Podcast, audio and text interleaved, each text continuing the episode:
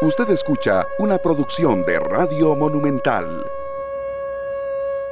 Esta tarde. Hola, hola, ¿qué tal? Muy buenas tardes a todos. Gracias por acompañarnos hoy miércoles 13 de abril, miércoles santo, aquí en esta tarde su programa de Radio Monumental. Nosotros, como siempre, les recibimos con los brazos abiertos, felices y contentos de saber que ustedes nos sintonizan desde diferentes partes del país.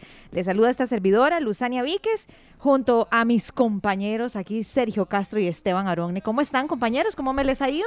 Muy bien, Luzania, muy bien. Sí, ¿cómo los, les ha tratado el miércoles? ¿Bien? Muy bien, muy bien. Sí, nosotros aquí creo que ya en modo vacaciones, ¿verdad? Casi. De prácticamente, La calle relajada, todo el mundo relajado. Eso es lo mejor, las calles, ¿verdad? Qué cosa más bella. Es una belleza. Hemos conversado muchas veces, compañeros, de pequeñas cosas que, le suben a uno hasta el ánimo. Y a mí, de verdad, manejar así, llegar al trabajo así, con esa calma.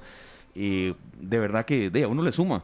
La bruca, ver la bruca, sí, a veces tengo yo como una, un, colapso mental con la bruca, pero es que de verdad, a veces se puede durar 40 minutos en, sinceramente, menos de 500 metros. Y hoy eso le duré menos de dos minutos. Sí, suena Entonces, una hasta que disfruta más la vida uno, Yo digo, qué lindo sería que siempre fuera así, ¿verdad? Qué cosa más bella. Pero bueno, esta es la realidad, en real, eh, qué raro, eso me salió como en verso. Esa es la realidad de estos días solamente, estos días de la Semana Mayor. Así que bueno, aprovecharlos y los que van para la playa, como les hemos dicho en muchas ocasiones, andar con mucha, mucha precaución en carretera. Mucha paciencia. Claro, mucha, mucha paciencia. Lo que sí nunca, no, nunca puede faltar aquí en esta tarde es buena música y eso es lo que a mí me gusta. Eso estábamos comentando y eso iba rápidamente a decir, eh, sería muy bonita esta canción de hoy. Un rápido paréntesis, vea que ese tema de la bruca, la rotón de la bandera, todos estos que a veces mencionamos, de verdad, paciencia, porque cuando esos trabajos de ampliación terminen, bueno, esas distancias serán mucho menos. O sea, son excepciones. Yo sé que pedirle paciencia a la gente es dificilísimo. Ya llegó la época de lluvia prácticamente, la estación lluviosa. Eh, y bueno, pero esas ampliaciones también tienen su motivo de serie. Aquí lo ha explicado gente en, esta tarde, serio. Entonces, esos recorridos no serán tan dramáticos como siempre. Eso, eso se espera. Mucha paciencia, digamos. los que hemos podido viajar a la Juela en estos días y, ya podemos avanzar sin aquella presa que se estaba haciendo aquí en la salida de Belén, sí, ¿verdad? Y la cervecería en ese tramo, pues ya podemos ver un alivio.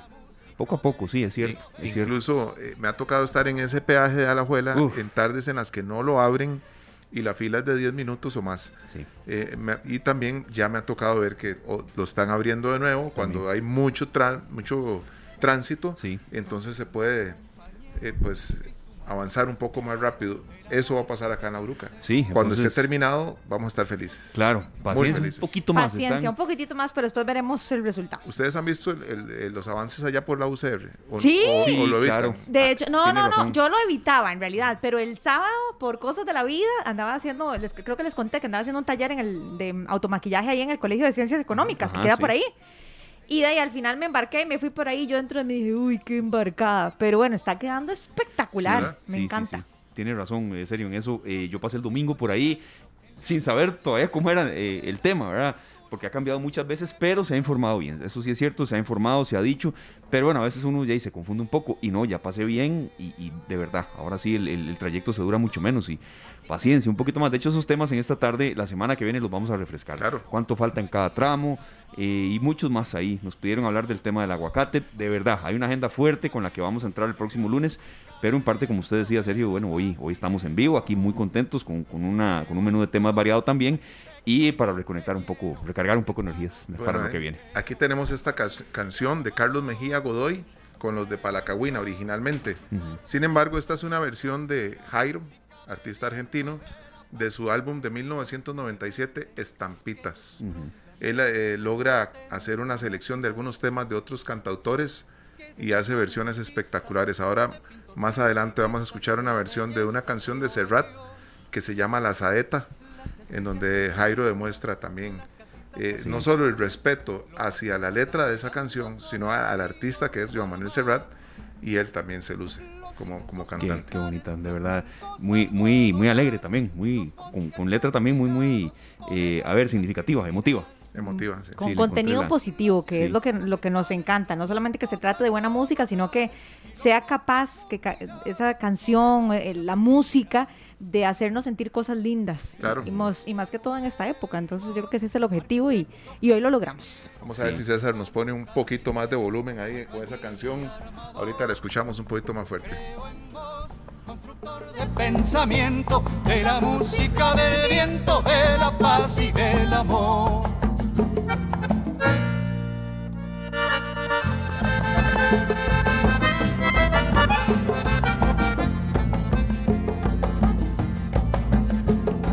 Yo creo en vos, Cristo obrero, luz de luz y verdadero, unigénito de Dios, que para salvar al mundo en el vientre humilde y puro de María se encarnó.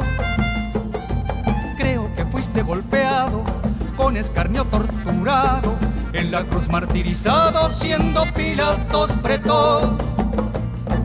El romano imperialista, puñetero y desalmado, que lavándose las manos quiso borrar el error el romano imperialista, puñetero y desalmado, que lavándose las manos quiso borrar el error.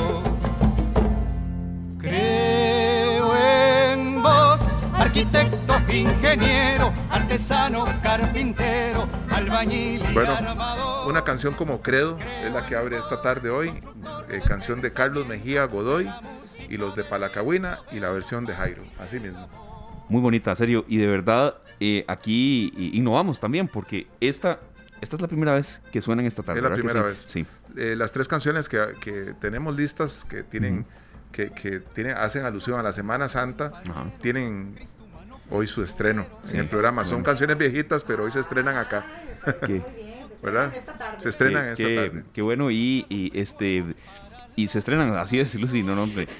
Perdón, No compañero, yo estaba hablando aquí debajo de la mesa de No la emoción. Que, que no, que qué bueno, de verdad, qué lindo que estas canciones, a pesar de que son temas que ya están posicionados, es la primera vez que van a sonar y que se van a estrenar en esta tarde. Así que Sí. ustedes no saben lo que les espera, estimados oyentes. Exacto, y- y les recomiendo a, a muchos que, que, pues, muchas veces escuchan la canción y dicen, "¿Qui- ¿quién será? ¿Qué disco? Estampitas, Estampitas. estampitas. No, y no crea, Jairo. en serio, a veces nos consultan, incluso después de que termina el programa, por Sí. los podcasts y demás, cuál es el nombre de X o Y canción. Entonces, con gusto se las, se las suministramos. Y por cierto, eh, invitados también a la, a la gente que, que tiene mucha fuerza espiritual, eh, religiosa, católicos. Hay un bloque aquí que con nuestro compañero de Noticias Monumental, director de Noticias Monumental, don Polo Ulloa, hoy vamos a conversar, tenemos una entrevista sobre esto.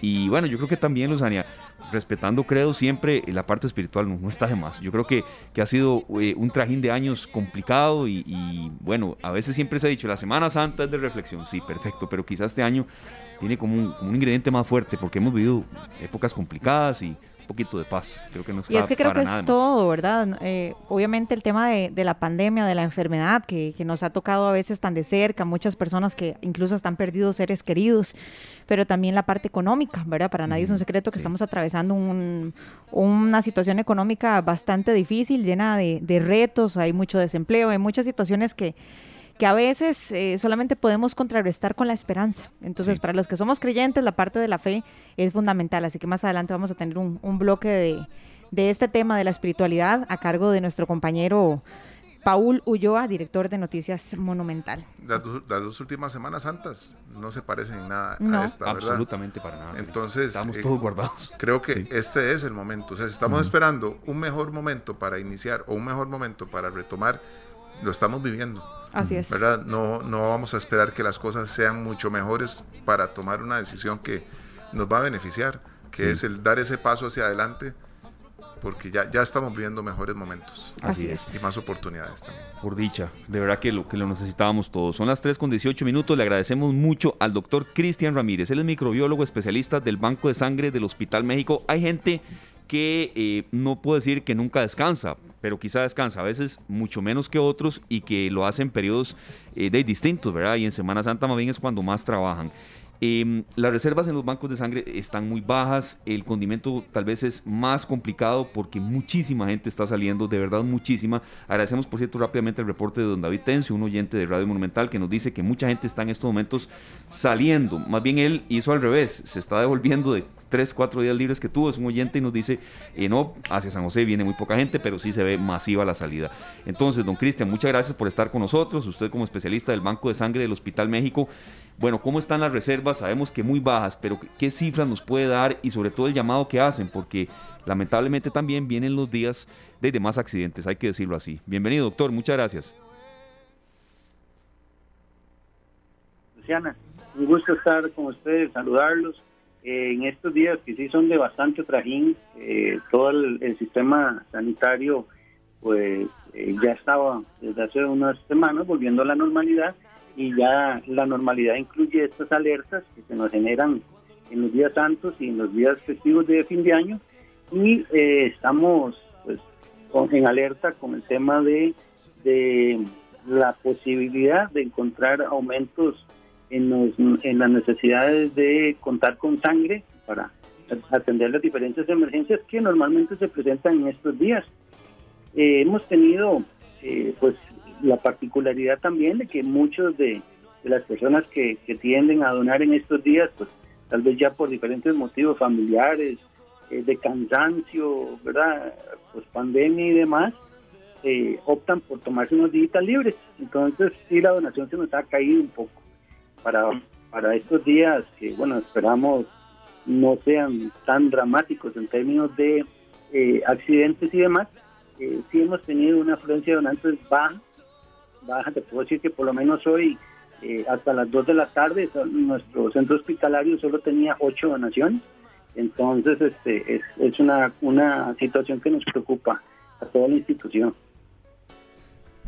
doctor, nosotros hemos participado en muchas, muchas campañas que tienen que ver con la donación de sangre, pero sabemos que muchas personas siguen, pues, tal vez dudando de, las, de los horarios de ustedes, que si sí, que si no. En Semana Santa, ¿cómo van a estar eh, atendiendo? ¿Van a trabajar jueves, viernes, sábado, domingo? ¿Qué fechas tienen habilitadas para esta semana? porque hay mucha gente en la casa que podría asistir, ¿verdad? Claro, Claro, y esa es la idea. Nosotros eh, precisamente tenemos habilitados, por ejemplo, en el Hospital México, vamos a habilitar todos los días de, que restan de la Semana Santa, los jueves, viernes, sábado y domingo, de 7 de la mañana a 12.30 mediodía. No es necesario acudir con cita. Entonces, eh, si una persona anda por ahí cerca, si está en la casa y, y quiere, se le, se le prende el bombillo para ir a, a donar sangre es bienvenido de 7 de la mañana a 12 y 30 mediodía en el Hospital México. No, como te digo, no es necesario citar, sin embargo, pues vamos a tener siempre el resguardo de eh, distanciamiento social y este, lavado de manos correspondiente y todo, pues para que todos se acerquen de una manera segura y confiada. Doctor, ¿cuáles son las recomendaciones para las personas que van a donar sangre y también nos encantaría saber si hay alguien que no pueda hacerlo, que por alguna condición especial, eh, algún padecimiento, qué sé yo, eh, haya restricciones para la hora de ir y donar sangre.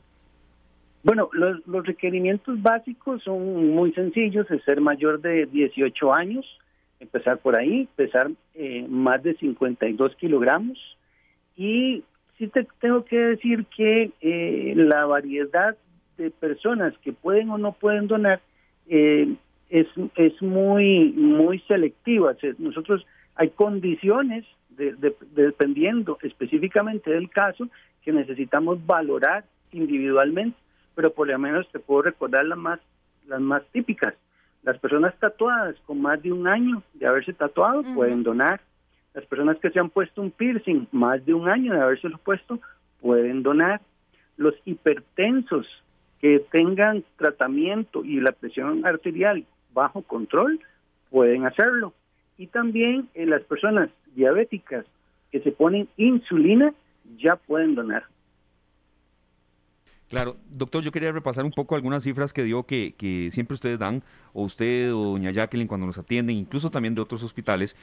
Me decía que entonces hoy habían acudido solo ocho. Correcto. Este, eh, hoy, eh, durante el día, tuvimos solamente ocho donantes hasta las dos de la tarde, cuando más o menos nosotros para poder cubrir eh, tranquilamente las necesidades tenemos que contar de una manera promedio de al menos 30 a 35 donantes diarios. Sí, estamos hablando, a ver, prácticamente como un 60% menos, un poquito más, es, demasiado. Exacto, sí. Este, de hecho, Esteban, eh, nosotros ya tenemos eh, un, digamos, una medida empírica. Nosotros pasamos dos días con menos de, de 20 donaciones y ya nos empezamos a meter en problemas. Eh, te lo digo porque ya la experiencia nos ha llevado a, medir la, digamos, el impacto que se nos da en la disminución en el promedio frente a la demanda. Ya sabemos que dos, tres días con menos de 20 donantes ya nos meten una urgencia y justamente ahorita pues estamos en eso. ¿Y qué es lo que pasa? Bueno, que si bien es cierto, los días de, Semana Santa se dan mucho caso desgraciadamente, eh, para bien o para mal, no se venían dando antes por la restricción vehicular. Este año también, eh, al aumentar la cantidad de pacientes de atención regular, los días posteriores a Semana Santa, el incremento de cirugías va a ser este, muy marcado y el incremento de los pacientes que van a retomar tratamientos que requieren terapia transfusional va a ser muy elevado también. Don Cristian, nosotros ya nos hemos apuntado, ¿verdad? Con las donaciones también. Así es que vamos a, a promover otra, otra cuestión que es no solamente visitar los hospitales. Ustedes también están visitando algunas empresas, ya eso se está dando de nuevo, es así, ¿verdad? Correcto, esa, esa tarea la institución se la delega al Banco Nacional de Sangre, de manera que el banco son los que se dedican junto con las comunidades, y te hablo de, de, de eh, grupos comunales, de iglesias, de empresas, a visitarlos. Entonces se hace un programa, un cronograma, donde se, visitan esas, esas entidades de manera que se pueda ir periódicamente, ¿verdad? Para no hacerlo muy esporádicamente y poder ir promoviendo la donación regular. Este, te, puedo decir que, por ejemplo, el Banco Nacional de Sangre, el número de ellos donde se les puede localizar para coordinar eh, si algún oyente quisiera eh, tomar la iniciativa en, su comunidad, con su iglesia o con su empresa, es el 2280-9952. 2280-9952 y el Banco Nacional de Sangre les puede visitar. 2280-9952, aquí lo, lo, apuntamos, este, de verdad, don Cristian, porque solamente eh, conozco varios casos. la empresa donde trabaja mi hermana, Griffith Laboratories, se organizan eso y, llegan ahí.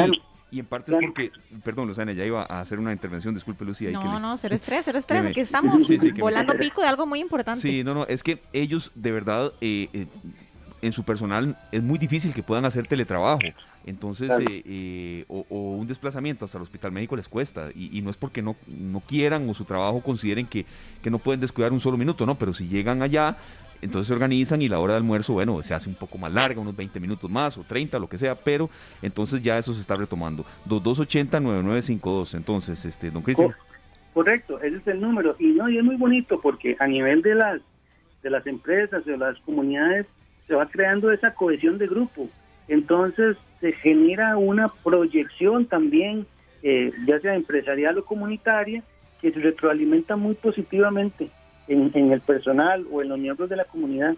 Entonces, ya Sergio, que ha tenido la oportunidad de acompañarnos, la satisfacción de donar sangre y saber que lo que se está haciendo no se puede comprar con dinero, es una satisfacción a nivel personal que se transmite y, genera eso, cohesión de grupo, eh, cohesión, este, digamos, humana entre las personas y, genera una identidad muy particular, muy interesante. Doctor, hablemos justamente de eso, hablemos del beneficio que representa cada vez que yo voy a donar, a cuántas personas puede ayudar mi sangre. Hablemos también de la donación de plaquetas, ¿verdad? Yo le había comentado a usted la vez pasada que bueno, que yo tengo un hermano que dona plaquetas y cuando él a mí me comentó, yo, pero ¿cómo dona plaquetas? Entonces, hablemos también de las diferentes posibilidades para las personas que ya tienen como parte de su vida la donación y bueno, la importancia de donar sangre, donar plaquetas y a cuántas personas se beneficia. Claro, imagínate, cada donación de sangre, cada bolsa de sangre total que se recolecta, entra un proceso de separación donde nosotros recolectamos los glóbulos rojos como tal el plasma en el que van suspendidos los glóbulos rojos y una fracción celular o de fragmentos celulares que son las plaquetas. Entonces, de cada donación, nosotros separamos tres y a veces hasta cuatro eh, componentes, ¿verdad? Que esos van a diferentes pacientes, dependiendo. Unos van a ocupar glóbulos rojos, otros van a ocupar plasma, otros plaquetas y otros una fracción que se llama crioprecipitados, que también se extrae de la misma bolsa. Entonces, se está ayudando a cuatro personas a la vez. Una donación de sangre, prácticamente se benefician cuatro personas. ¿Qué es lo que sucede con la donación de plaquetas? Que esas donaciones se hacen en una maquinita que se llama equipo de aféresis, ¿verdad? Y este equipo selecciona únicamente la fracción de las plaquetas que están circulando en sangre.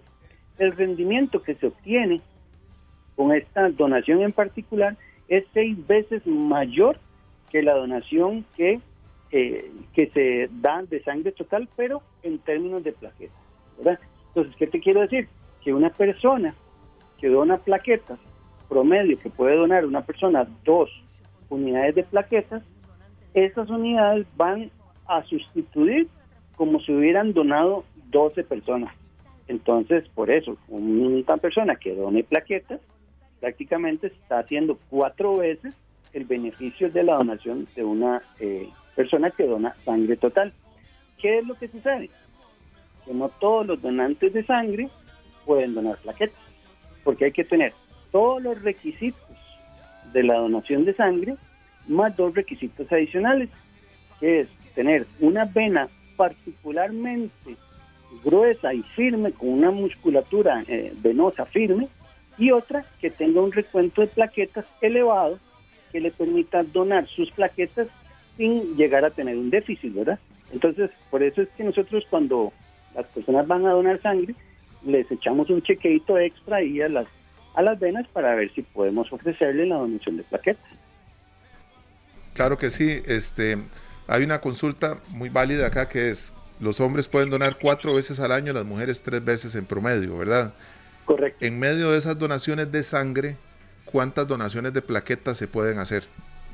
Qué pregunta más buena, porque, porque es, es, es, se puede explicar algo aquí. La donación de plaquetas tiene una particularidad, como el donante solamente dona sus plaquetas, no pierde glóbulos rojos. Entonces, el, las plaquetas se pueden donar cada 15 días, si, si la persona lo quisiera. Entonces, puede hacer una donación de sangre hoy y seguir mientras espera la otra la otra donación de glóbulos rojos que es a los tres o los cuatro meses en ese periodo de tiempo puede hacer donaciones de plaquetas cada 15 días no, de verdad, muy atinada, serio, en serio la pregunta, porque tampoco uno pueda usarse y, y que sea un riesgo para la salud. ¿verdad? Bueno, esta información la obtuvo mi hija hace unos meses y, y ella me acompañó un día a donar sangre acá en, en el Hospital México. Me acuerdo que me preguntó que para dónde iba, yo le dije, voy a ir a donar sangre, me dice, ¿qué tengo que hacer?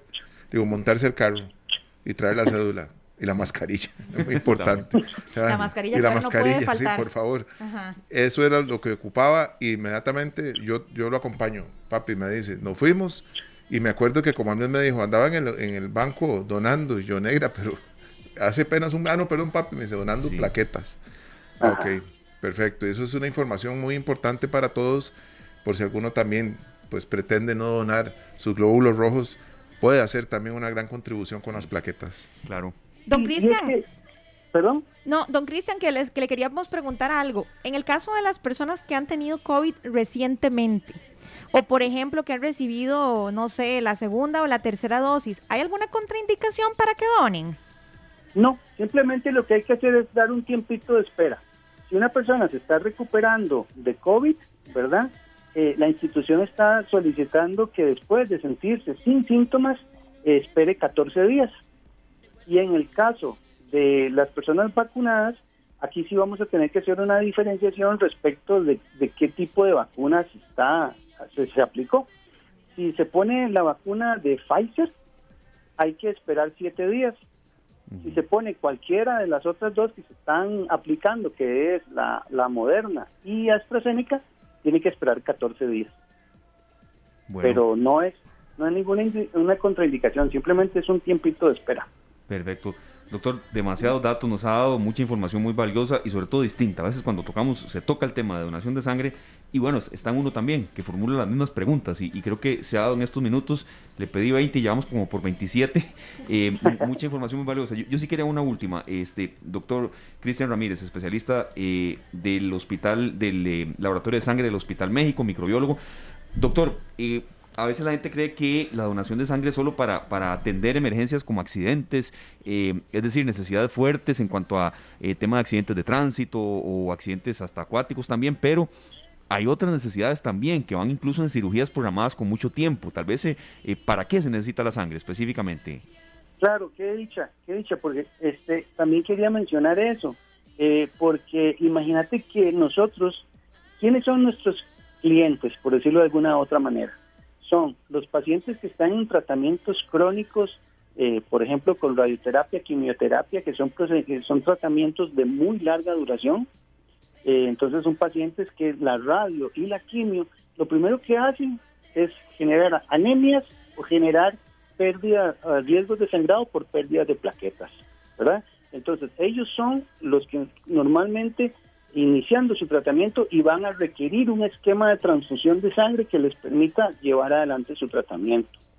¿Quiénes de, además? Bueno, los pacientes que van a cirugías, todos todas las cirugías, por más pequeña que sea, siempre hay sangrados y tienen riesgos de complicaciones de sangrados. Entonces, esas eh, eh, plaquetas o sangre total que se nos eh, para ellos les va a permitir darles el soporte transfusional que compense las, las cirugías. Las, los partos son importantes, siempre tener en cuenta las hemorragias postparto y niños recién nacidos. ¿verdad? Ellos, ellos casi siempre eh, van a mantener un riesgo eh, de, sangrado muy elevado con un impacto muy grande en la salud del, bebé y en la salud de la madre. Y bueno, y por otro lado, pues las cirugías complicadas que, ya nosotros eh, las tenemos tipificadas en, los hospitales que tienen que ver con trasplantes de riñón, trasplantes de hígado y cirugías vasculares, ¿verdad? Que siempre son las, las que más consumen aparte de lo que es traumatología, lo que más consume hemocomponentes. Perfecto, doctor. Vea, muchas gracias. Eh, incentivar a la gente a que done, a que, a que lo haga estos días. Usted lo dijo muy claro, doctor. Nada cuesta parar un momentito antes del largo viaje a las playas o hasta devolviéndose. O, bueno, o mucha gente también se queda en San José. Sergio, unámonos a este llamado y, y, que sea no solamente en estas épocas de, de accidentes o de, o, de, más demanda. ¿verdad? Vamos a seguir, vamos a seguir promoviendo la donación de sangre. Eh, creo que estamos bien apuntados, ¿verdad? Y, sabemos, yo acabo de compartir en mi muro de Facebook, hoy no tenemos la, transmisión en Canal 2 Costa Rica, pero en mi propio muro ya compartí la imagen donde aparecen horarios y demás del Banco Nacional de Sangre. Perfecto, muchas gracias doctor, que, la pase muy bien estos días. Muchas gracias a ustedes siempre por la oportunidad y sí, de nuevo, este, generar la invitación es una bonita manera de reflexionar sobre la, la, la, la vida humana sobre nuestra existencia también, poder ayudarnos y, seguir creciendo como, como, como personas en una sociedad que, si uno se pone a ver a veces el panorama, ¿verdad? Necesita mucho de ese tipo de actividades. Claro. Por supuesto, tenemos que ayudarnos los unos a los otros, así que así debemos continuar. Muchas gracias, doctor. Gracias a ustedes, hasta luego. Hasta luego. Conversábamos con el doctor Cristian Ramírez, microbiólogo y también especialista del Banco de Sangre del Hospital México. Sí, esa, esa cifra que nos dio, bueno, verdad preocupa, ¿verdad? Ocho donantes hoy, al ser cerca de las 2 de la tarde, cuando lo normal es que a esa misma hora generalmente vayan entre 35 y 37 pacientes, y es demasiado bajo. Entonces, bueno, a, hacer este llamado. Bueno, y los que quieran no solamente agendar una cita, sino ver la, la posibilidad de llevar el banco de sangre a su empresa para que los colaboradores puedan pues hacer las donaciones ahí mismo, pueden llamar al número 2280-9952 y ahí pueden no solo agendar la cita para ir a donar sangre ahí directamente, sino traer al banco de sangre a nuestro trabajo. Que yo creo que es una excelente iniciativa porque muchos colaboradores, por algunas razones, deben de asistir a la empresa, ¿verdad? No todos pueden hacer teletrabajo. Entonces, qué bonito llevar el banco de sangre a esa empresa, ¿verdad? Así nadie puede decir que no. Así más y más personas eh, participan porque sí, las donaciones son escasas y esto es preocupante. Sí, que por cierto todo eso eh, se había perdido por la pandemia, era muy difícil, entonces se va retomando poco a poco. 3 con 39 minutos, nos vamos a la pausa, serio, usted nos dice con qué, que por cierto la, ilustración de estos temas que hemos tocado hoy ha estado eh, muy, muy atinada ahí. Voy a, voy a aprovechar que ya está nuestro compañero, el director de Noticias Monumental, Paul Ulloa, para hacerles una consulta. Si ustedes escogieran un nombre bíblico para un hijo o una hija, ¿cuál nombre sería? Eh, Qué ¿Cómo están? buena. Buenas tardes. ¿Cómo estás, Paul? ¿Todo, Paul. todo bien? Bienvenido. Yo te puedo decir que me adelanté. Ujú. ¿Ah, sí? Sí, yo me adelanté. ah, bueno, ¿Por qué? Porque yo escogí el nombre de mi hermano. Ajá. Y se, llama, y se llama David. Ay, ¿en serio? Entonces, eh, la diferencia entre nosotros es casi de seis años. Y, y por esa razón, mis padres me permitieron, nuestros padres me permitieron eh, bautizarlo. Y Ay, yo escogí lindo. ese nombre bíblico porque me, me llama mucho la me llama me llamó mucho la atención la fuerza incluso de niño la fuerza de, de David que logró unificar a todas las, las famosas tribus de Israel y crear un reinado.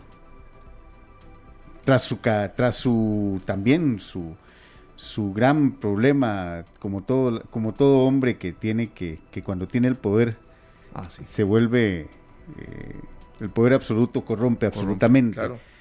y después vuelve a ser un, un, un hombre que se arrepiente, se arrepiente de, de lo que de lo que hizo. Así que yo ya, Ya, llevo la tarea adelantada. ¿Por cuántos años? ¿Por cuántos años te adelantaste entonces? ¿Hace cuánto fue Uf, eso? ya tiene, mi querido hermano David tiene 40 años. Ah, 40 ya. ok, sí, ya. Se adelantó 40 años a la pregunta que le hiciste. Bueno, pero, pero es una buena pregunta, Sí, sí, ¿verdad? claro, estamos en, en una época donde, Uy, donde qué a veces esas consultas eh, salen a flote un poco. Es que cada personaje bíblico tiene su historia, Sí. porque digamos, yo por un momento digo, bueno, puede ser Job, eh, puede ser Abraham también. Jonás. Sí, es que por eso, es que hay muchísimos. Sí. Usted sabe que en el caso mío, de mi familia, si, si Emilia, mi hija, hubiera sido hombre, estaban muy fuertemente Lucas y Mateo en- ahí en la palestra. Eh, así- Uy, que se y- llamara así. Y Mateo significa regalo de Dios, es un nombre sí, hermoso. sí. Estaba un- otro, Francesco, pero ese no tiene nada que ver con... con- A ver, había tres posibilidades fuertes. Ajá. Si Emilia hubiera sido un hombre. Lucas y Mateo, personajes bíblicos, estaban entre esos dos. Ajá. Y creo que Mateo estaba más fuerte que Lucas, Sí, pero bueno. sí, sí. A mí me gusta el nombre Ismael. Ismael. Ismael. Nombre. Es un nombre muy, muy bonito porque Dios escuchará, ¿verdad? Y, y siempre está ahí, es como también una, una fortaleza, ¿verdad? Pero este, resulta que en un pueblo nace un niño que se llama Cristo y es el Cristo de Palacahuina. Esto viene con la canción también de este gran cantautor nicaragüense, don Carlos Mejía Godoy y los de Palacahuina, se llama su, su banda del año 1977. Y dice que en vez de oro, incienso y mirra, le regalaron, según yo supe, dice, este, cajetillas de dinomio, ¿verdad? Este, Sí.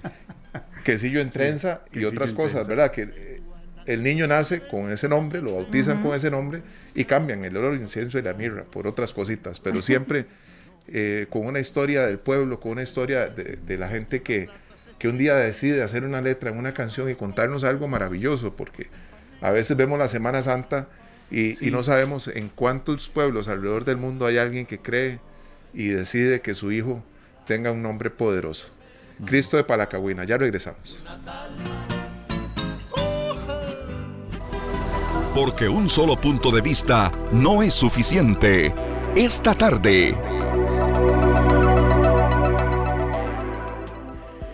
3 con 49 minutos, continuamos con esta tarde acá en Monumental, la radio de Costa Rica. Y bueno, ya ahora sí entramos eh, más de lleno con nuestro compañero Paul Ulloa y un tema que eh, tiene que ver con la época que estamos viviendo, en la que teníamos aquí muchos aportes que hacer en esta tarde. Y creo que es bueno un poco de eh, espiritualidad, eh, Paul, Sergio, Luzania, reflexión y sobre todo también un poco más de conocimiento y actualidad en estos temas. ¿Cómo están, compañeros? Buenas tardes. Muy bien, Mm, buenas bueno, tardes. Yo, este tema lo, habíamos eh, medido desde el viernes anterior cuando la Universidad Nacional hizo, hizo una publicación eh, en su sección de Viernes Científico y me llamó mucho la atención. ¿Por qué? Porque sí, ya las... eh, hemos tenido y tenemos un concepto distinto de cómo están conformadas las familias. Y ese concepto trae también, a su vez, un montón de, de, de arrastres que tienen que ver con la religiosidad de cada familia.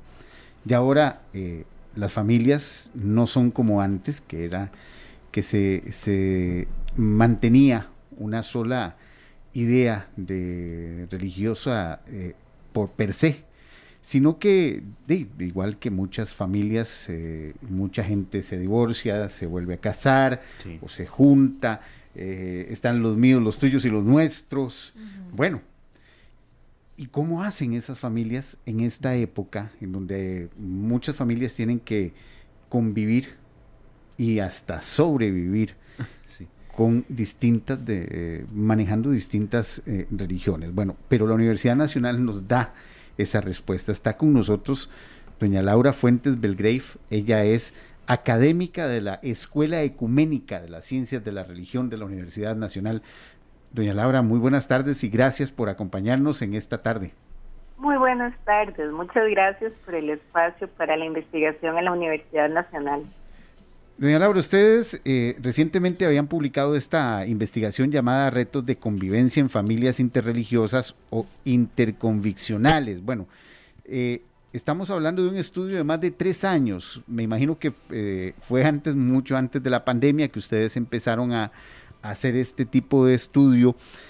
Y la gran pregunta es, bueno, ya nuestras familias costarricenses, muchas, son de diversas religiones, eh, eh, conviven en distintas denominaciones.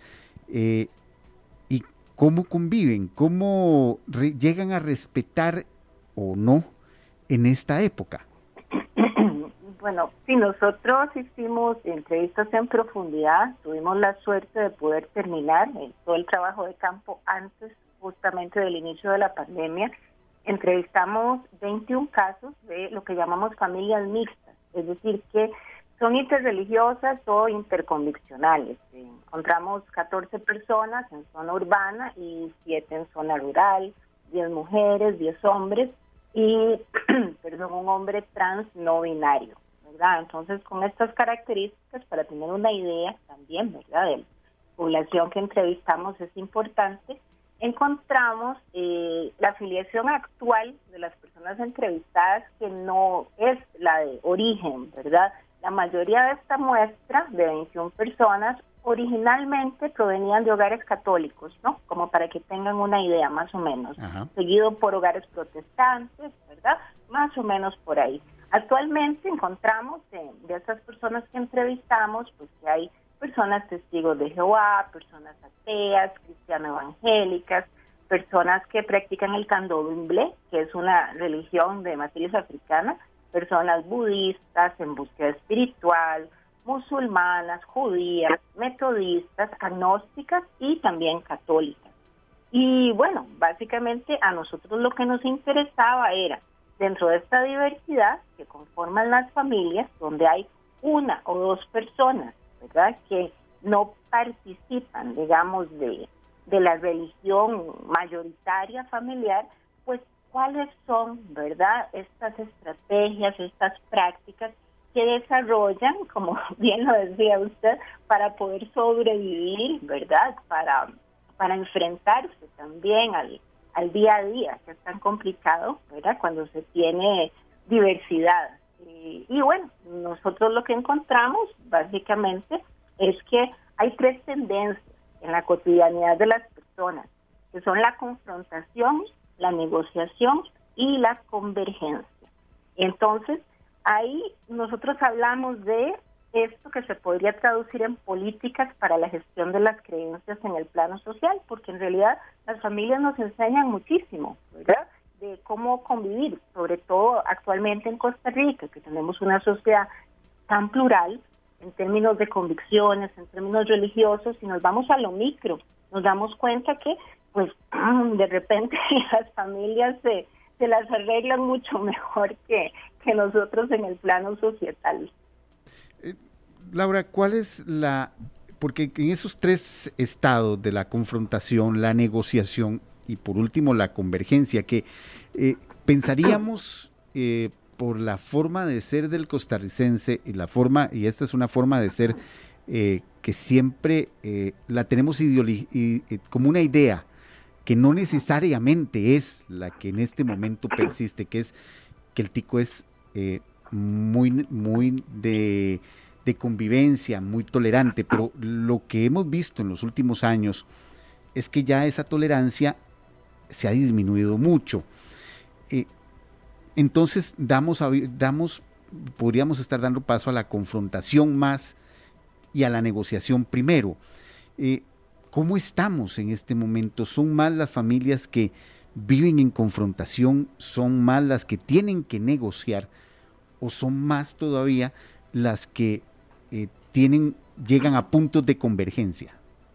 Bueno, en realidad en el universo muestral que, nosotros analizamos, las personas con las que hablamos, encontramos que en realidad es la confrontación la que rige principalmente, ¿verdad?, como política de gestión de la creencia en las familias. Y en estos casos, pues esto implica ruptura temporal o permanente con miembros de la familia, eh, una reelaboración radical de la identidad. Em, también eh, esto se caracteriza, por ejemplo, por realizar actos que suponen comunicar directamente los cambios que se operaron en la vida, en la subjetividad de la gente. Tanto, eh, eso encontramos mm, en muchos casos, tanto en lo relativo a conversiones religiosas como en cuanto a la revelación de una identidad de sexo, género u orientación sexual distinta a la asignada al nacer. Esto fue muy frecuente en los casos de confrontación. Ahora, otras características de, digamos, de este tipo de práctica, bueno, que hay una abstención progresiva de participar en las tradiciones religiosas de crianza, pero también hay separación física de familiares, autosilenciamiento, también hay un encubrimiento de parte de, los otros, de la familia, del cambio que se operó en la subjetividad del creer de, de, un otro, de una otra, ¿verdad? Hay disputas cotidianas con las familias, eh, donde la persona conversa, busca afirmar la legitimidad de ese cambio. También hay una de simbolización religiosa del espacio personal dentro de la residencia común, ¿verdad? Que sé yo, que si eh, los padres tenían en todas las habitaciones estampitas, crucifijos, digamos, bueno, hay una persona que de su espacio personal va a eliminar todo referente religioso.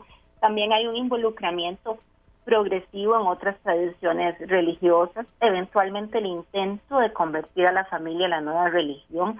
Eso con una religión, no así con las convicciones, ¿verdad?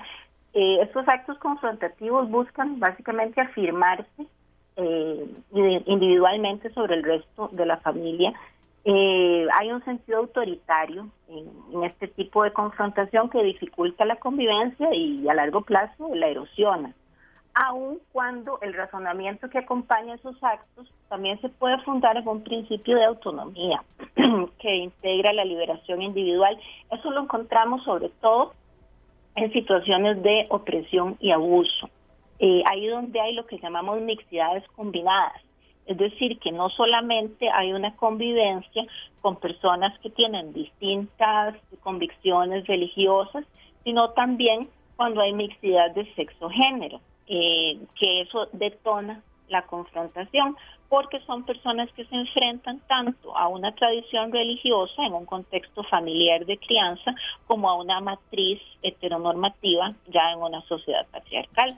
Y en esos casos, bueno, la persona es objeto de presiones sociales que se reproducen en el seno familiar y la exilan a una otredad que es muy común en el caso de las personas conversas que tienden a, encarnar en el contexto familiar al otro, al otro amenazante, al enemigo, el que representa un peligro. Entonces, en estos casos, pues se entiende que la confrontación es la salida, ¿verdad? Que tienen estas personas. Son casos extremos, pero sí es la práctica más frecuente. Eh, posteriormente se da la negociación, ¿verdad? Que no es que sean relaciones extensas de conflicto, tampoco. Pero sin duda alguna, la negociación es lo más difícil. No sé si quiere que le cuente un poquito. Eh, Laura, nada más, eh, eh, esta situación de confrontación se agrava cuando hay, como decíamos ahora, nuestras familias se vuelven a ser tus hijos, mis hijos y los nuestros. En ese punto de los nuestros es cuando más se puede ver ese tipo de confrontación en la educación religiosa que se le da, por ejemplo, a, a los hijos en común de esas parejas? Bueno, ahí es donde encontramos más la negociación, cuando hay hijos en común. Eh, justamente porque hay mucho interés en definir acuerdos conjuntos, ¿verdad? Búsqueda de puntos intermedios en lo doctrinal, en lo ritual, en lo simbólico. Eh, todos coinciden, por ejemplo, este, en el compromiso de respeto a los acuerdos que toman en virtud de la definición del futuro religioso de hijos o hijas.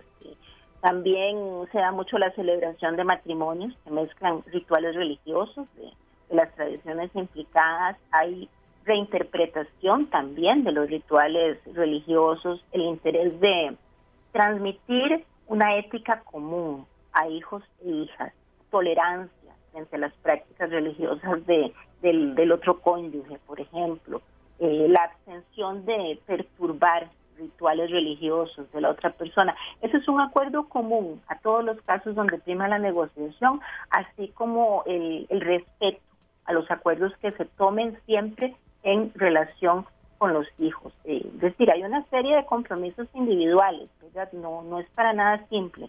Eh, la construcción de los gestos de negociación, ¿verdad? Implica honestidad en la expresión también de convicciones o creencias propias. Eso está presente en todos los casos, así como reconocer y valorar las creencias que son distintas a las propias eh, y tener eh, consistencia en el respeto tanto a la autonomía individual eh, como a la autonomía de los otros en temas vinculados, esto es muy importante, a la ética personal donde no hay acuerdo, ¿verdad? Porque sabemos que las tradiciones religiosas eventualmente, aunque sean, por ejemplo, las, las religiones del libro, por dar un, ejemplo, eh, hay diferentes éticos entre ellas que, que igual no, no son tan fáciles de subsanar, así es que implica una, una negociación muy dura, cotidiana, pero, pero tangible y realizable.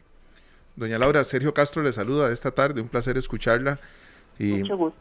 Gracias, igual es un, es un tema muy muy particular y con experiencias que muchos hemos vivido. Ante una separación, por ejemplo, en, una familia que es católica y después una de las dos partes se convierte a evangélica y empiezan una serie de diferencias, por ejemplo, la proximidad de del ¿cómo se llama? la primera comunión. Claro. Entonces ya una parte de la familia no quiere que los niños hagan la primera comunión porque ya no es parte de su nueva religión y empiezan este tipo de negociaciones que se, se vuelven muy tensas. Eh, ¿Qué recomienda usted? Porque eh, en base a los estudios que han hecho, ¿verdad? Porque sí, de verdad que en materia de religión claro, se puede volver algo muy, muy delicado. Matrimonio, no, no, lo entiendo perfectamente. Principalmente porque lo que se ha visto también es que muchas personas al ingresar a una nueva religión entran con mucha fuerza y, y, de alguna manera se toman con cierto fanatismo esto que están recibiendo. Y, hay otra serie de cosas, por ejemplo, nosotros lo vemos, eh, sí, eh, por ejemplo, los ritos católicos son de una forma, hay, hay otro sinnúmero de ritos en, en, otras, en otras religiones. Tal vez doña Laura eh, nos pueda decir que se llega de la, de la, se puede llegar de la, del, ese punto de la confrontación a la negociación y después a la convergencia? Bueno, aquí lo que es más importante es la heterodoxia la negociación, ¿verdad? Es decir, en, no es posible negociar entre personas ortodoxas o aquellos a quienes se, se ve como enemigos. No, no es posible porque si no se reconoce a la otra persona como un interlocutor de igual validez, eh, ¿verdad? Que se legitima y se le valora en su condición humana, es decir, que tiene mi mismo nivel.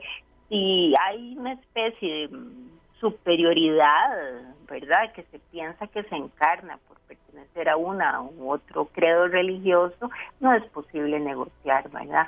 Por eso decía que la negociación eh, implica procesos muy difíciles dentro de las familias, precisamente porque en la mayoría de las religiones eh, se proviene de tradiciones donde se da a entender que es, aquella religión, ¿verdad? La, la única y la verdadera. Eh, en cambio, dentro de las familias tienen que aprender justamente a em, ceder en algunos casos, ¿verdad? Eh, y esto es eh, justo en el caso de hijos e hijas, ¿verdad? Donde se llega a acuerdos. me acuerdo un caso donde, por ejemplo, el acuerdo era eh, a que la hija llegara justamente hasta la primera comunión, por ejemplo, ¿verdad? Ya la confirmación eh, quedaba a criterio de la niña cuando tuviera la edad para decidir. Entonces, se dan también este tipo de negociaciones, ¿verdad? Es como, bueno, una parte de los sacramentos sí, la otra que lo decida propiamente la, la persona, el hijo o la hija, ¿verdad? O eh, hay otras parejas, por ejemplo, que deciden criar, como decía, de una lógica muy heterodoxa, ¿verdad? Eh, de forma, digamos, con rituales conjuntos de, uno u otro credo. Eh, la tendencia a la convergencia, más bien, implica la imposición de las creencias o de las prácticas religiosas del miembro dominante de la familia mixta, ya sea sobre los hijos o sobre las hijas o incluso sobre el cónyuge. Y eso acarrea, por lo general, la sumisión de las otras personas de la familia y conlleva también la aceptación tácita de esa situación. Eh, esto, por ejemplo, vamos a ver, vamos a dar un ejemplo. Eh, hay, hay actitudes impositivas que, por ejemplo, tienden al proselitismo religioso en casa, no hay atención al cuestionamiento sobre las propias creencias, hay una autolegitimación como representante del credo en el ámbito familiar, incapacidad de diálogo, ¿verdad? Y de cuestionar eh, eh cuestiones religiosas, también hay rigidez en las reglas de convivencia religiosa, también encontramos actuaciones machistas justificadas en lo religioso. Ahora, hay actitudes de sumisión, pues que se corresponden a estas actitudes impositivas, ¿verdad? Eh, y en que consisten en endiosar al otro, ¿verdad? Como representante de esa religión, ¿verdad? Eh, la aceptación de las creencias del otro sin ningún cuestionamiento ni propuesta, la renuncia a sentimientos, ideas o creencias propias, pero por otro lado hay actitudes de convergencia que son más positivas, no, no es que todo sea negativo. Por ejemplo, está la aceptación de las debilidades y las fortalezas de la herencia cultural y religiosa, ¿verdad? Y eso tiene que ver justamente con aceptar los cuestionamientos a, a las creencias propias, ¿verdad? el establecimiento de acuerdos muy explícitos e igualitarios para la transmisión religiosa, ¿verdad?, eh, de la educación a los hijos o a las hijas. También eh, puede haber una, desde luego, una identificación con las prácticas y las creencias del otro que no necesariamente implica la conversión, ¿verdad? Eh, también en algunos casos quizás en aquellos que llevan mejor este tipo de política para la gestión de la creencia, hay una autoimposición de límites en la transmisión de creencias y prácticas. Eh, se valora más la transmisión, por ejemplo, de, de afecto, de valores, pero no de creencias. Y desde luego hay una aceptación de las diferencias entre las creencias o convicciones de cada integrante del núcleo familiar. Lo que pasa es que esas actitudes de convergencia son bastante más raras y difíciles de encontrar. En la mayoría de los casos de convergencia, lo que encontramos es una actitud impositiva que se corresponde con una actitud de sumisión. Doña Laura, nada más y por último, eh, no sé si ya ustedes están planeando algún tipo de continuación sobre el estudio, porque si hubo eh, una gran manifestación sobre estos eh, si se puede llamar, puntos de conflicto, eh, se dio en la pandemia. Mm, perdón, no, entendí la pregunta. Sí, sí, sí, que la pandemia alimentó algunos de los puntos de, de conflicto, no, no de conflicto, sino de, de desacuerdos. De discrepancias, De discrepancias entre eh, los miembros de una misma familia que tienen distintas creencias religiosas. Y se lo pregunto por la por la situación de la vacunación. Sí, comprendo. Bueno, como decía al inicio, nosotros terminamos nuestras entrevistas justo al inicio de la pandemia, entonces no tengo ningún dato, ¿verdad? Como para mm, corroborar o o simplemente, ¿verdad?, decir algo sobre esta pregunta. Me parece, pues en términos hipotéticos, que de la situación de confinamiento por la que atravesó básicamente el mundo entero, ¿verdad?, tiene que haber sin duda eh, desencadenado aún más muchos factores de conflicto dentro de las familias, ¿verdad? Posiblemente en aquellos donde ya privaba la confrontación, lo que posibilitó fueron vías de escape, me imagino eso. Eh, en otros casos es posible que la negociación haya empezado también a ocupar algún terreno en la medida en que no era posible, por ejemplo, salir ¿verdad? de esa residencia ni encontrar una vía de escape para quienes eh, simplemente ya no podían compartir, ¿verdad? Esta, digamos, esta realidad familiar común. Eh, sin duda, lo de las vacunas eh, en general, ¿verdad?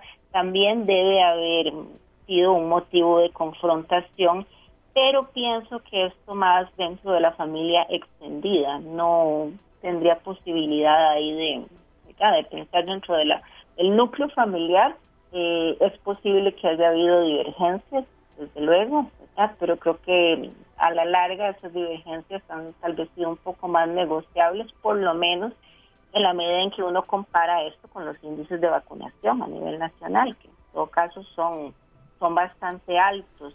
Eh, yo pienso que, digamos, este estudio lo que nos permite a nosotros ver es que es posible encontrar formas fluidas de convivir dentro de la diversidad religiosa. Y por eso nos parece importante tratar de extrapolar estos pequeños universos familiares a políticas para la gestión de las creencias. Que, ¿Cuál es la clave aquí? Pues renunciar al autoritarismo y a la imposición y privilegiar el diálogo y la búsqueda de reciprocidad en términos igualitarios, que es lo más complicado sin duda alguna. Es lo más complicado, pero esa es la vía posible para la convivencia en diversidad y como esa es la realidad de nuestras sociedades, esa es la vía que tenemos que buscar. El respeto, como decía aquí fuera de micrófono don Esteban Aronne, eh, el respeto eh, ante todo, ante todo y, y poniéndolo siempre por encima de todo. Le agradezco mucho a doña Laura Flores eh, Belgrave, Fuentes, perdón, doña Laura Fuentes Belgrave, eh, que es académica de la Escuela Ecuménica de las Ciencias de la Religión de la Universidad Nacional, que nos, nos detallaba este estudio muy revelador sobre eh, la, la forma de convivir en armonía de las familias interreligiosas. Muchas gracias, doña Laura. Muchas gracias a ustedes. Buenas tardes. Gracias, buenas tardes. No, vea, de verdad me parece muy valioso rescatar estos temas. Hay una frase, estoy totalmente seguro que todos la han escuchado alguna vez. Mejor no hablemos ni de política, ni de, ni de religión, ni de fútbol. Ni de fútbol. Esa es una. es un poquito el fútbol, la verdad. no, pero no, no, pero también. No, claro. Ni de política, ni de Por supuesto. lo que quiero decir es que, sí, no, por supuesto. Lo que quiero decir es que, digamos, el fútbol a ver. Todas despiertan pasiones. Sí, totalmente. Y soy futbolero, pero Todas bueno, despiertan eh, pasiones. Dios mío, que, hay, que haya dos personas que de verdad se peleen por fútbol, uno hasta, por Dios. Y en muchos casos eh, nace a raíz del fanatismo. Totalmente. El, en todos la los conversación. Niveles. En todos los niveles hay ese tipo Pero yo he estado de verdad en actividades hasta familiares mías en los que de verdad si hay un tema religioso empieza, empieza, empieza a caldearse y no, y aquí casi que, se arruina una Navidad, ¿verdad? Yo creo que el tema aquí es que muchos creemos tener la verdad absoluta de todo, ¿verdad? Entonces en el momento en que se pierde ese respeto y que se vuelve una imposición, como decía doña Laura, yo creo que ahí es donde empieza eh, el problema. Yo admiro mucho a la gente, independientemente de la religión que, que practique o la doctrina religiosa que profese, que de repente sí se sienten muy cómodos con la que sea, ¿verdad? Con la que sea, pero se dan a la tarea de respetar a los demás y de no tratar de cambiar a nadie. Entonces eso, es muy importante porque al fin y al cabo eso nos permite vivir en armonía. Hay, hay un punto, ¿verdad? Un equilibrio en donde uno sabe que se están violentando ya mis, claro. mis creencias y mis derechos y demás, tratando de imponerme algo. Y entonces ahí es donde puede surgir un, un, un problema familiar, ¿verdad? incluso en el trabajo, cuando en el trabajo se empieza a, a, tocar el tema, estos temas tan, tan personales, ¿verdad? Y sonará muy trillado, muy, muy, eh, no sé, eh, tirándolo ya al concepto eh, totalmente farandulero. Hoy, hoy estaba leyendo una información internacional de este cantante Nick Jonas. Ajá. Nick Jonas se casó con, un- con eh, Piranka Chopra. Nick Jonas es católico. Ujú. Piranka es, eh, es budista, es, ella es de la India. Mm. Y tuvieron tres bodas.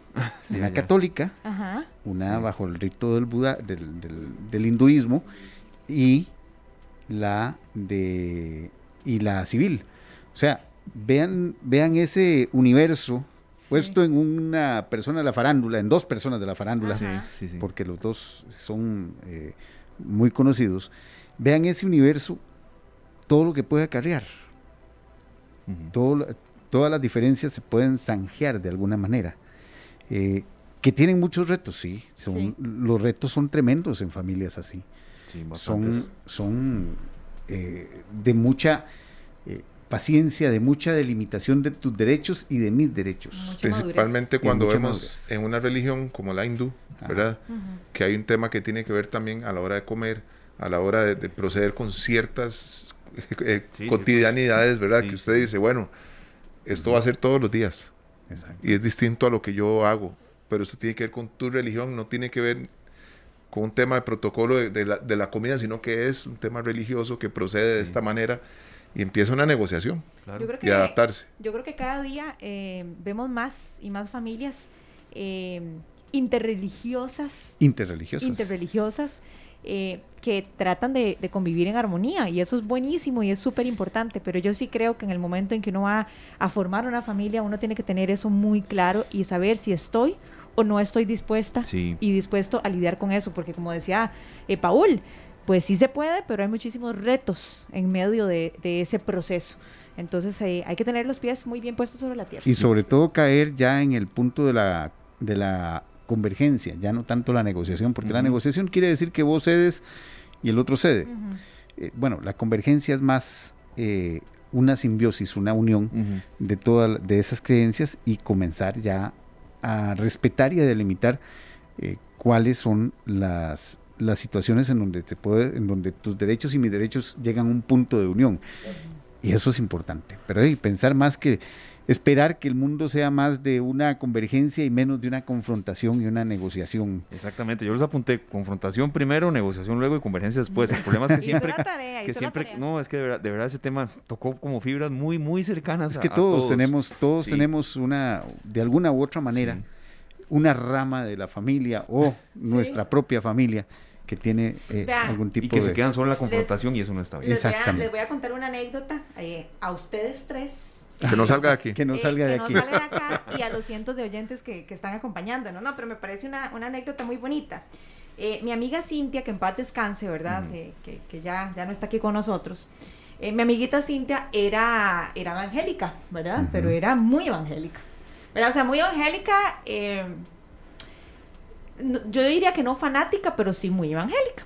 Y un día llego yo a visitarla a la casa, ya cuando ella estaba en fase terminal, y cuando la, la voy a visitar al cuarto, ya ella estaba como en una camita especial, me encuentro yo una Virgen de Guadalupe enorme pegada en el cuarto, pero así enorme, enorme, o sea, de dos metros por, por dos metros. Y entonces a mí se me paró la peluca, ¿verdad? Pues yo dije, pero, pero qué raro, ¿verdad? Porque Cintia es evangélica y una Virgen de Guadalupe, ¿verdad? Y le digo yo, di amiguita, ¿y esta virgencita? Así como para ver qué me decía. Y me dice, ay, amiguita, no es que lindo, me la regaló un pacientito. Usted sabe que di que yo no di con la Virgen, no, pero me la regaló un pacientito de, para que me acompañara y a mí me pareció tan linda y tan lindo el gesto del pacientito que yo la puse aquí. Qué belleza. Y vieras cómo admiré yo esa Claro. respuesta de mi amiga Cintia, que en paz descanse, porque independientemente de la religión, ahorita traje a colación ese ejemplo porque Sí, fue sí, el que sí, se me vino a la mente, pero independientemente de si se trata de adventista, testigo de Jehová, católico, pues, evangélico, lo que sea, yo creo que la armonía empieza justamente por tener la sabiduría de entender que todos pueden pensar diferente, Sí. pero eso no nos hace más o menos seres humanos. Lo que tenemos que preocuparnos es por dejar huellas bonitas. Claro. Sí, no, ahí llegamos a un- una total convergencia. en Eso que usted me En- estaba... en cuántas interpretaciones de la misma Biblia, Sí, Por ejemplo. Uh, ¿verdad? claro. Sí, pero entonces me pareció, me pareció una anécdota muy bonita para compartirles a ustedes donde, donde hubo una convergencia. Claro. Una convergencia. Yo quería cerrar este bloque, ¿verdad? Agradeciéndole por el aporte con, con esto que, que le había comentado a Paul. Vamos a escuchar aquí, don Julián, eh, esto lo, lo, grabé yo el, el, domingo de Ramos, ahí en Colima de Tibás, y hubo total respeto. Y va un poco en el tema de la convergencia. Como usted estaba mencionando, serio, hace dos semanas antes, de, todo era antes prepandemia, ¿verdad? Y, y, y, no podíamos escuchar una procesión. Esto es en Colima de Tibás. Escuchemos, Julián, y ya lo vamos a comentar.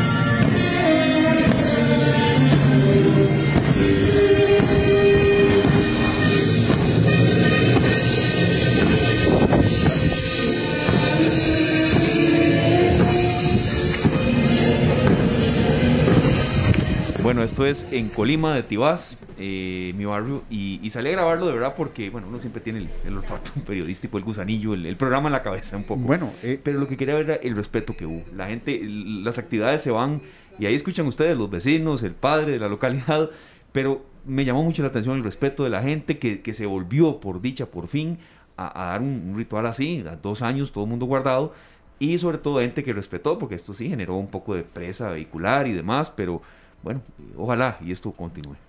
Yo, yo, yo lo estoy viendo, bueno, yo sí participo un poco más junto con la familia en, en todas este tipo de actividades y sí veo que eh, ha mermado, la gente ya no es tanta la gente, eh, pero, pero yo espero que ya eh, vaya vaya todavía saliendo, que vayamos saliendo de eso. ¿Por qué? Porque son tradiciones. Recordemos que los orígenes de las procesiones se dieron en el año, en el siglo XVI. Eh, se dieron precisamente cuando se dio la, cuando empezó la, la, separación de la iglesia eh, debido a las, a las ideas de Martín Lutero. Entonces, la iglesia pidió, la iglesia católica pidió manifestarse eh, de esta manera. Entonces, estamos hablando, desde mi punto de vista, de una, de una tradición que ya llega casi a los cinco siglos.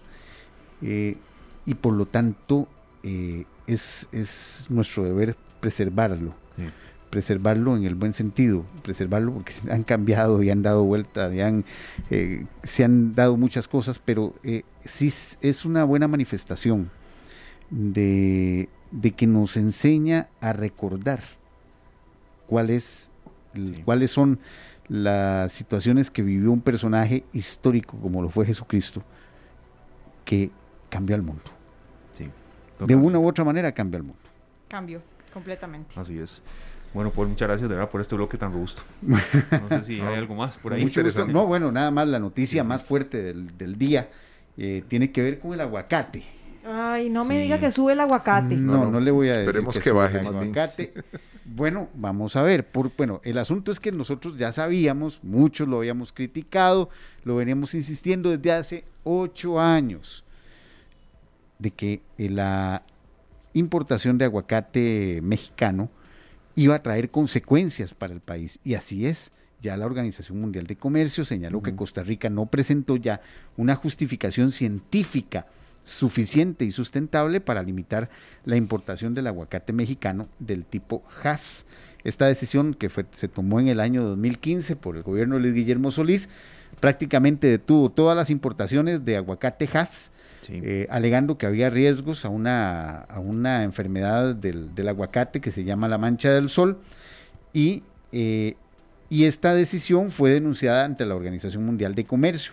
Bueno, ya la Organización Mundial de Comercio, un panel de expertos, en su informe final, dice que eh, las razones por las que el país impuso las limitaciones no fueron suficientes para justificar esta, esta medida eh, de limitar las, las importaciones y por lo tanto estamos a las puertas de que se pongan sanciones a nuestro país por parte de la OMC, de la Organización Mundial del Comercio, y de otras organizaciones. Habrá que ver cuáles son esas sanciones y si ya se eh, procede a la liberación, ya eso quedará en manos del próximo gobierno si se procede ya a la liberación completa de la importación del aguacatejas. Casi que, que uno llegaba a una fiesta y decía, ¿qué trajiste? Traje un dip de aguacate. Y sí, Estaba barato e el de salmón. Elevó, elevó muchísimo el precio.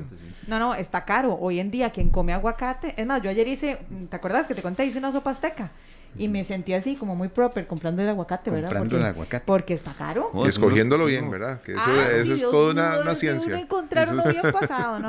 Bueno, agarrarlo, limitado un poco. darle vuelta, Ay, tocarle sí. los puntos. Sí. Bueno, sí, es, es todo un arte. Es todo un arte. Es sí. todo un arte encontrar el buen, aguaca- el buen aguacate. Así es. Entonces, esa es la noticia más Sí. importante hasta el día Claro. de hoy, hasta este momento. Y también, eh, y ya para cerrar, eh, compañeros, pedirle a, la- a los amigos oyentes, cuídense. Cuídense ahora en estos días. Sí, eh, sí. mucha gente está saliendo en este momento para las playas. eh, está saliendo en autobús. Bueno, va para los sitios de recreo. Cuídense, porque eh, lo decíamos ahora eh, al mediodía, la Cruz Roja ha tenido mucho trabajo, muchísimo trabajo. Y, y no hay no hay pa- no hay para no hay pa todo, no hay un socorrista a la par de todos como para, No. para decir me voy a arriesgar, me voy Y a algunas de arriesgar en son totales imprudencias, Paul, pero Por eso. totales. Y, y hemos estado desde la mañana junto con Fede Cruz diciendo, miren, hay que saber vacacionar de forma responsable. Claro, sí, sí. Hay que saber descansar de forma responsable, no irnos de buenas a primeras después de almorzar o algunos que les gusta tomar sus traguitos, irse a meter al mar. ¿Y por qué? Porque lo que vas a hacer es poner en riesgo tu vida o poner en riesgo la vida de un familiar tuyo o la vida de alguien más, la vida de un socorrista por, por no tener ese cuidado. Pero Se entonces se puede evitar. Hay cosas que sí son accidentes. Hay Sí, cosas claro, que hay son uno- hay unos que accidentes. son- Otras son imprudencias. Claro, hay unos, por ejemplo, y, y de verdad cerramos porque sí es un llamado que, que incluso la, la Cruz Roja nos ha pedido un poco hacer. Eh, de- vas por la ruta 32, de pronto no es una responsabilidad. Hay, hay veces que sí, está lloviendo y dicen, no, se, no vaya por ahí, y la gente va cuando ya, antes de que se cierre. Pero a veces el, el camino está bien y algo sucede. Pero también, por ejemplo, en el volcán Turrialba hay lugares donde no se puede ni se debe ir y la gente va. Y la gente La foto y el selfie y, y- y de pronto no, no sabe cómo salir. Si hay algo de lo que podemos decir muchos costarricenses que somos cabezones. Claro duda. que sí. Sí. Y eso hay que eh, tratar de evitarlo. Sí. Paul, yo sé que usted recuerda esa frase, en Monumental lo queremos como Notici- como oyente, no y como noticia. Sí, esa Esa es una frase que prevalece Por los desde hace muchos Así, años. Hasta el día de hoy. Paul, muchas gracias. Paul, ¿y Gracias. hoy entonces a qué hora? Normal, Hoy horario estamos normal. a las 7, tenemos un resumen de 45 minutos debido al fútbol. Así que a las 7 de la noche, Noticias Monumental. Y eh, sí, nos, nos retiramos jueves y viernes santos. Estaremos eh, siempre pendientes en nuestras redes sociales para cualquier información. También si algo muy grande sucede, por supuesto vamos a estar suspendiendo la programación de Noticias de Radio Monumental para cualquier reporte. Perfecto. Muchas gracias, Paul. Gracias, que la pasen bien. Muchas gracias. Gracias, igual. Las 4 de la tarde con 28 minutos, don Sergio, nos vamos a una breve pausa comercial y venimos con más de esta tarde. Gracias de verdad a todos los, eh, por sus reportes de sintonía. Hay una canción de Serrat que se llama La Saeta. Vamos a escuchar la versión de Jairo, Muy La buena es saeta. esa. La Saeta. La Vamos a saeta escuchar. es, ¿Verdad? Lindísima. eh, eh, muy propia de esta, de esta semana, pero sí tiene, tiene una letra eh, riquísima. Esperemos que esta versión le guste a nuestro amigo Paul, que sé que es, es melómano como yo. eh, y no es fácil complacer a un melómano. Así es que ya regresamos. Examinamos con detalle el acontecer diario. Esta tarde. Esta tarde.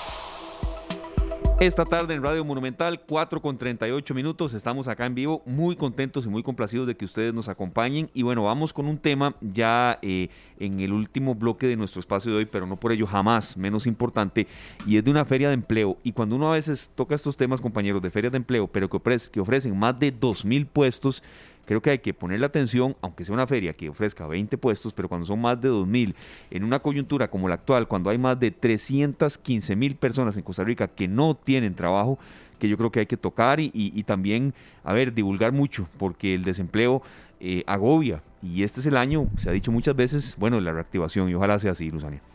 Eso es lo que esperamos todos, yo creo. Y esta es una excelente noticia, por eso la queremos compartir con ustedes. Y tenemos de invitado al director del Centro Potenciate. Él es eh, don Melvin Cordero Aguilar.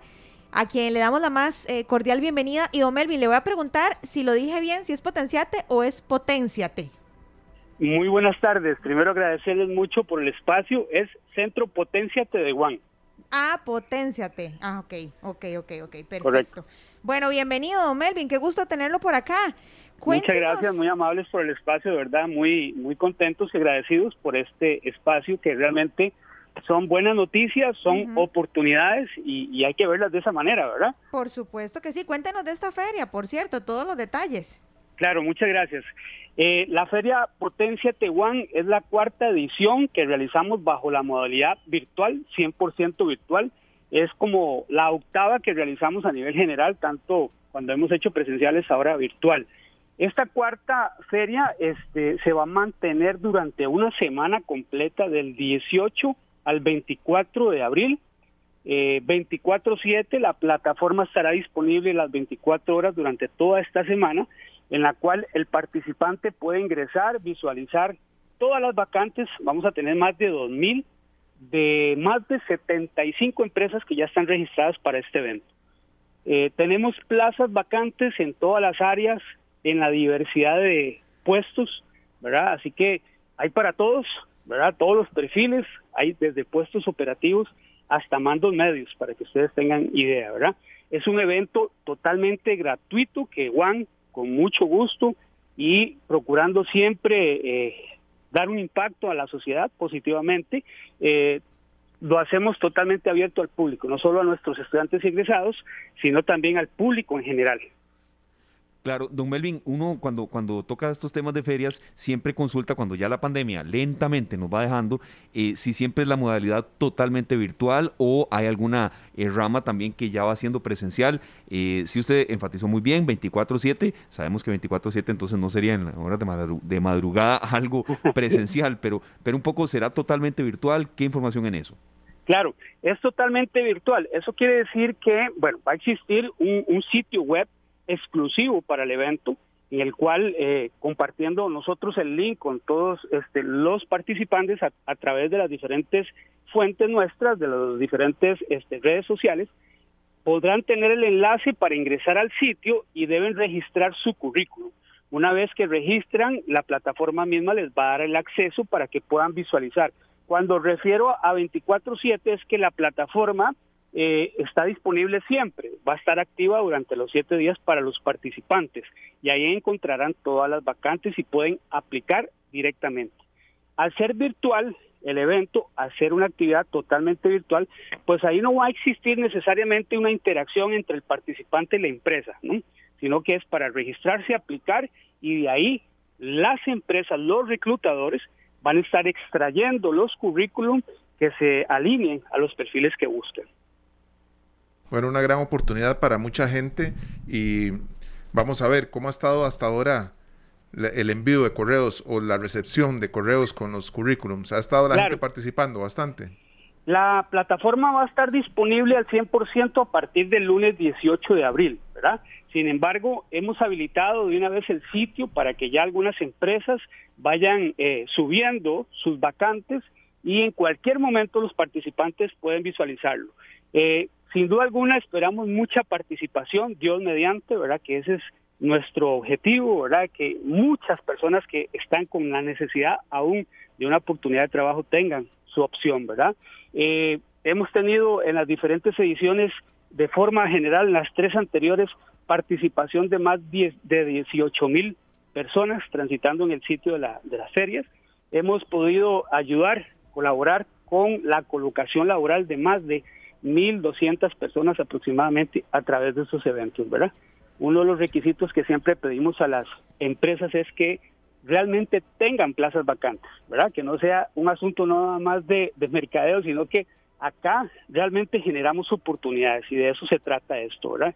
Y bueno, pues eh, invitarles a todos, puesto que de verdad hay muchas oportunidades, muchas oportunidades y no es solo para puestos que tengan un requerimiento del segundo idioma como el inglés, eh, sino que hay de todo, ¿verdad? Hay de todo y así que invitados totalmente a participar. Es muy fácil el acceso, es una plataforma muy amigable en la cual este la, la etapa de inscripción o de registro es muy sencilla, muy amigable para todos y para aplicar a las vacantes de la misma manera. Claro, don Melvin, podemos hablar un poquitito de qué tipo de, de, empleos, ¿verdad? No sé si, si técnicos o son un poco más ya de, índole administrativa, es decir, qué tipo de trabajo son. Claro, eh, como decía, hay en todas las áreas y en todas las categorías. Entonces, van a encontrar posiciones eh, desde puestos operativos como tal, en procesamiento, en plantas, en manufactura. Vamos a encontrar también muchos puestos técnicos a nivel de técnicos en áreas específicas, ¿verdad? También encontraremos servicio al cliente. Hay una gran eh, cantidad de vacantes en esta, en este en esta actividad propiamente, en este sector de servicio, la parte de comercialización también, puestos administrativos, puestos profesionales en todas las áreas, ¿verdad? Y tendremos también mandos medios, inclusive hay puestos gerenciales en algunos casos, ¿verdad? Las empresas empleadoras van desde lo que es manufactura, comercialización, retail, servicios médicos, consultoras en el talento humano que se dedican también a la colocación propiamente de sus servicios. Tenemos este manufactura médica, tenemos eh, propiamente servicios bancarios, financieros, entre otros. Don Melvin, ya para ir terminando, repitamos por favor la página para la gente que nos viene sintonizando para que sepan exactamente cuál es la página y tomen nota de una vez. Claro que sí. Bueno, lo que voy a facilitarles, que es más sencillo, son nuestros correos para que nos puedan escribir y nosotros personalmente les vamos a facilitar el link del ingreso eh, para que para que tengan más este facilidad al acceso, ¿verdad? Entonces en este caso sería centro empleabilidad, así todo pegadito, centro empleabilidad arroba y eh, mi correo personal para que también puedan accesar a, mi correo por si tienen alguna duda o consulta, con mucho gusto estamos para servirles, es melvin.cordero arroba melvin.cordero arroba Perfecto, voy a hacer una acotación importante para que no les pase lo que a mí me pasó en algún momento, que por no fijarme puse one como de número uno en inglés y no es así, sino que es U-A-M. Correcto. Así tal cual, para que no les pase lo que, lo que me sucedió a mí.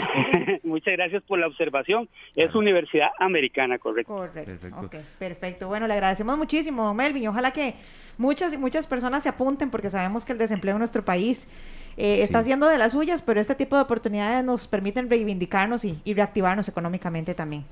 Claro, muchas gracias a ustedes por el espacio, de verdad, y que eh, tengamos un verdadero impacto con nuestra sociedad, nuestro compromiso es, es lo principal en este momento, ¿verdad? Y ciertamente hay una reactivación que se están generando pues bastantes empleos, pero sigue habiendo también una gran necesidad de colocación laboral en muchas personas. No, totalmente, don Melvin, esto será entonces del 18 al 24, si le parece, lo llamamos por ahí del 21-22 de abril, ahí coordinamos luego para, para ver eh, un poco cómo les ha ido y repasar cifras y demás.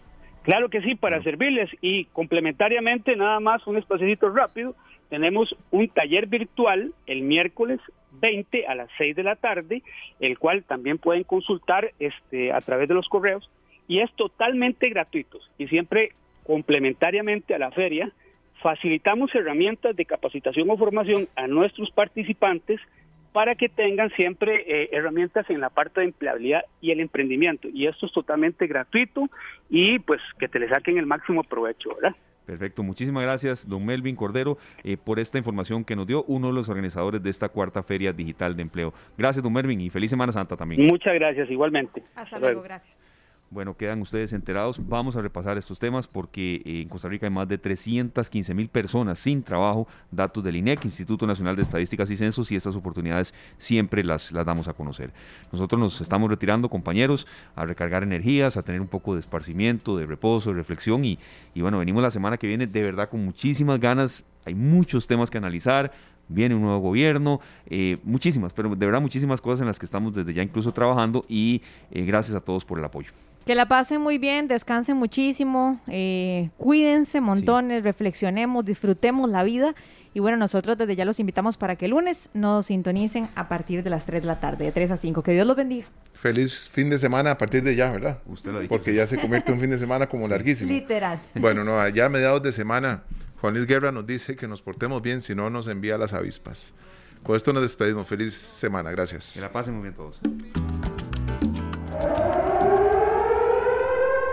Este programa fue una producción de Radio Monumental.